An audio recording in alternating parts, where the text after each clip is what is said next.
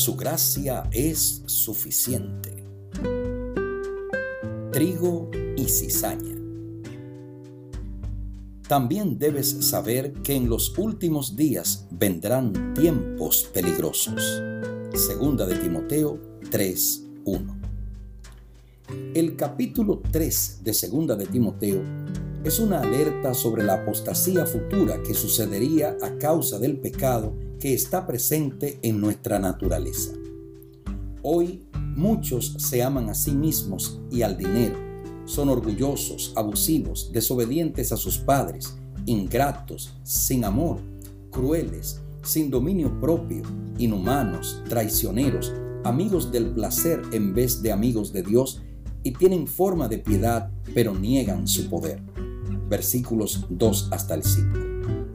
Mientras el sembrador Jesús sembró buena semilla en su campo, es decir, en la iglesia, el enemigo vino de noche y sembró cizaña, de acuerdo a Mateo capítulo 13, versículos 24 al 30.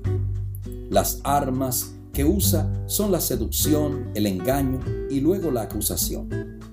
La misión del enemigo es confrontar y dividir a los amigos. Nos acusa ante Dios y le habla mal de nosotros ante nosotros acusa y habla mal de Dios. En Palestina, cuando el trigo ya estaba sembrado y alguien venía y sembraba cizaña encima, era considerado un acto de venganza, con el fin de arruinar su sembradío y la cosecha. Mateo 13, 27, 28.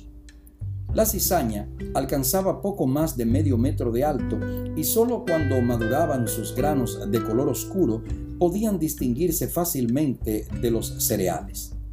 Las semillas eran venenosas, causaban vértigos y convulsiones y, en algunos casos, la muerte.